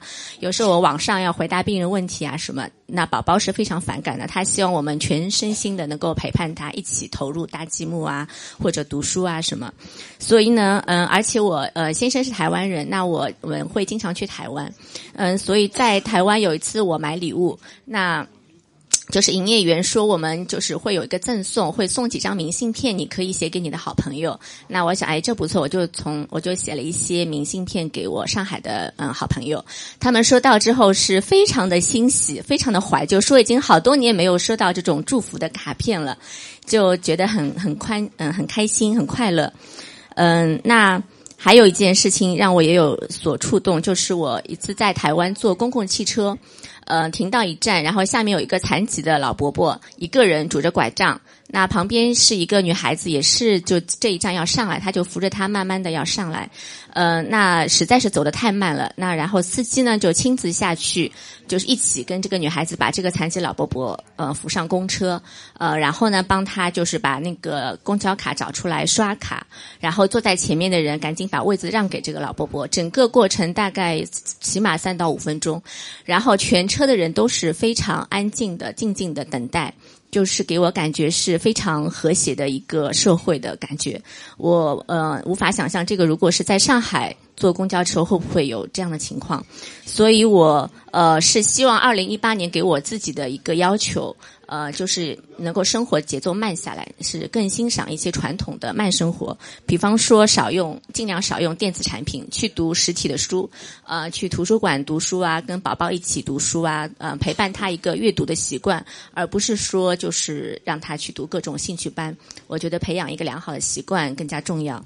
那就是在享受书写的乐趣，比方说写信啊、写日记啊、做笔记啊等等。呃，还有就是尽量实体店购物。其实你真的去逛商店，去享受这个呃，看到你买的东西、喜欢的东西。呃，这个物品的质感，享受把它买回来，跟你呃在网络购入感觉还是不一样的。那我就是希望尽量能够回归到这种传统的生活，不要就是沉迷在这个网络或者虚幻的世界里。那多陪伴家人啊，这是我给自己的希望，分享给大家的感想。谢谢，谢谢安安医生。然后接下来的环节，呃，那个今天是非常感谢我的一个在美国的一个好朋友，因为他本身是上海人。所以呢，这一阵子正好我在上海，他也在，所以说我就把他请来了。那么他在美国三十多年，呃，这位嘉宾呢，其实我在那个节目里面，我记得有一期是酒，就是索拉玛的那个酒庄的节目，不知道大家有没有印象？对，呃，这位嘉宾就是索拉玛的主人。然后呢，他还其实是参与了我的两期节目的录制。他就是我采访那个呃艾伦，就是那个美国联邦众议员的时候的那个翻译啊，还有就是我采访那个 David Baker 的翻译，因为这个翻译很重要。就比如说哈，我们说到一个提案，就我们都知道，比如说叫做贫穷平权提案。的时候，我们华人叫提平权提案，但是呢，老外不是这么叫的，是哪一个提案？那么这个时候就是说，呃，这个人要能够直接起到这个作用啊，所以今天非常这个荣幸，他正好也在这边，那请大家用一个掌声欢迎他一下，分享一下他的经历三十年美国。嗯，谢谢自由军哈，非常高兴那个。能有机会在这边跟大家分享我在美国的经历，呃，我是八九年去的美国吧，所以可能早期的一些经历不知道给大家有什么借鉴作用，我不知道哈。放了一张照片，可能我也不知道能不能看到哪个是我，但我非常想给大家说的是这块匾，右边的这块匾，上面写的上海外国语学院附属外国语学校。可能在上海的朋友都知道这学校的，对，就属于应该是属于这学霸学霸类的吧？对，所以我当时记得那时候是在新华路小学读三年级的时候，全市统一考试嘛，可能那时候大概有快四万个学生，最后招了四十个人。就是数学考了，那个语文考了，英文那么也没读英文，就一群那个一群老师坐在那边，然后那小孩子这么小进去，他说那个老师说什么你就重复什么，所以也不知道说什么。其实我现在回头才知道，非常科学的，这些老师都是讲英文的、德语的、法语的各种各样老师只有他讲一句话，然后呢他就看你的那个听力跟你的模仿能力，然后来判断这学生今后学语言的这个天赋也好或者能力也好是。那么还有政审。我们现在可能没有这一关了哈，当时还政审审你那个三代，那个没什么那个地府反怀右啊这类这类的，所以从四年级就进入了上海的这个学校，呃，一直在这个学校待了八年吧，呃，我们是最后一级的这个小学班，就是之后就是从初中开始了嘛，现在一些有的可能是叫克拉克拉班吧，是，对。那么这张照片我记不起来具体是哪一年，应该是我初初二的时候吧。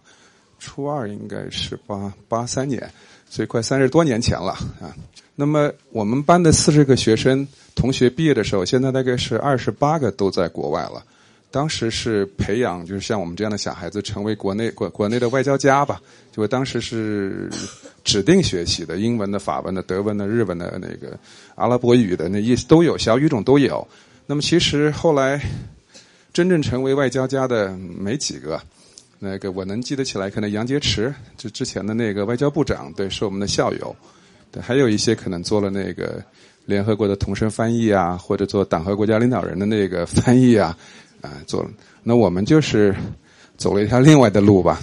呃，因为当时英文比较好，所以呢，就是跟美国的接触比较多，沟通啊。那时候也没什么微信，什么都没有，那电话都没有。就我就记得拿一本那很厚的书，那美国那几百个大学里头，你自己去翻。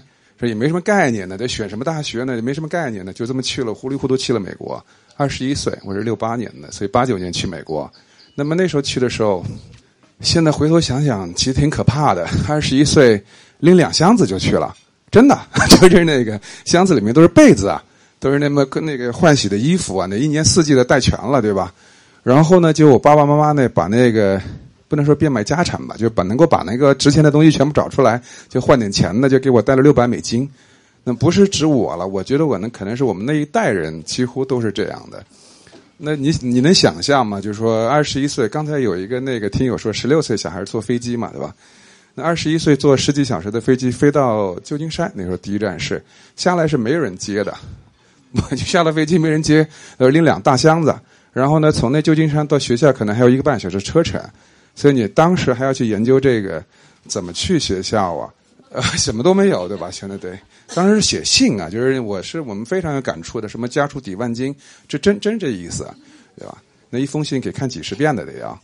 那么到了那边的话，你想想看，到了学校也没人接，去哪儿报道？什么都没有。对，然后你第一天晚上住哪儿都不知道，就就就这么过来的。那么这这其实我们这一代人。八十年代、九十年代去的都比较，大概都是我这样的经历。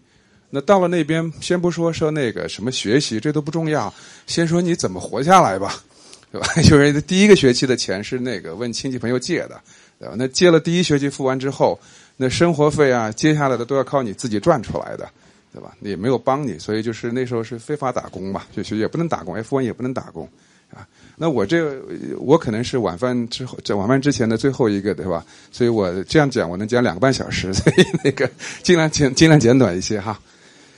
嗯，活成喜欢的自我挺难的，真的挺难的，因为人嘛都是喜欢展示自己这个比较好的一面的，在跟朋友亲戚不管什么那个。但是最难的是自己对自己的这个认知了，就我们叫这个人有自知之明嘛。因为你可以通过各种各样的这个演示也好，表现也好，去展示，尽量展示自己比较好的这一面。但是面对自己的话，你不能骗自己骗自己的，对吧？就说你到底是怎么样一个人，你你擅长什么，你不擅长什么，你喜欢什么，这这个是没法那个的。因为你骗自己的话，这你真傻了，对不对？所以。回顾我这三十年的这个经历哈，在美国的，我觉得前面的这个都没有在为自己活。就包括我刚才讲的，就是说去考什么这样的学校，对吧？然后呢，又出国了。出国之后呢，无非就是那个吃了点什么那个。现在看看也不是什么算不算什么苦了啊？这这这那个找了一份工作，工作了几年之后呢，看看人家都去念的什么研究生了，这钱赚多了，那我也去念个研究生。研究出来，人家说什么哪儿华尔街赚钱那，我也跟着去了。这也也做完了，就都经历过了。然后一看人都快三十三十几岁了，突然发觉这种方式不是我要的方式。就是这就是你意识到你自己的是谁，想要什么。那大部分人呢都是，就说这个啊，去了一个世界五百强啊，觉得这个打了一份工啊，就就觉得非常自豪，就去混那个 career，就是说那个怎么说的职业，就顺那个楼梯呢往上一级级爬上去。但我觉得我根本就不是这种人。虽然小学、中中学、初中、高中读的都是最好的，包括这个在上海读了两年大学，都是很好的学校，但不适合我。我最适合的就是应该去那时候去辍学，去深圳去搬一点什么苹果裤、苹果牛仔裤什么那个，摆到那华亭路上面去那个，好，然后跑到那友谊商店去 换换兑换券。也就是我从小就向往那种非常不济的生活。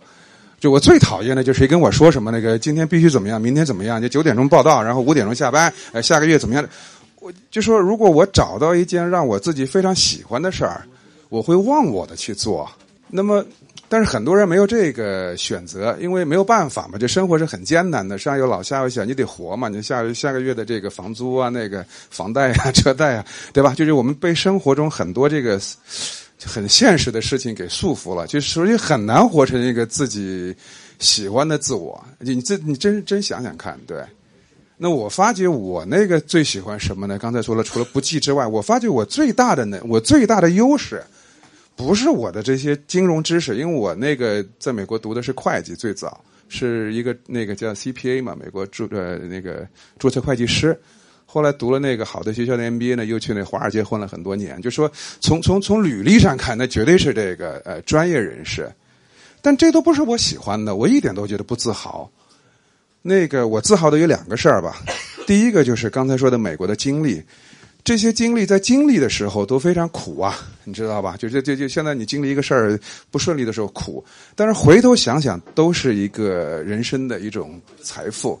对，就我们这一代人，那个经过这几十年呢，有一种很好的品质，就是有一种百折不挠的精神。就说现在也不能说成功吧，就说到了一定的这个比较安稳的这个生活之后，哪怕你现在什么都没了，只要那个双手健全，这个头脑还在。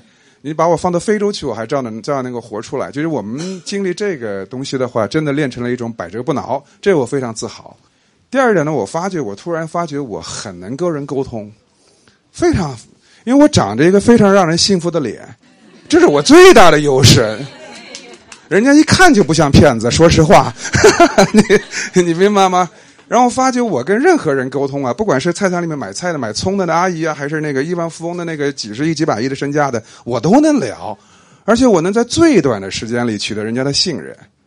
那这就是我的长啊，也不是说我什么会计好，这都没用的。就我的长处就是我能够在最短的时间里取得一个任何一个陌生人要那个取得他的信任。这这就是我自己认为的，就是活成自己的这个喜欢的自己。可能第一，第一，你先得了解自己。你别别别别去骗你自己嘛！你可以骗别人是吧？骗你的那个呃家人呢、亲戚啊，因为为了各种各样的那个人家对你的期望啊，对吧？这这东西没法那个没法没法持久是吧？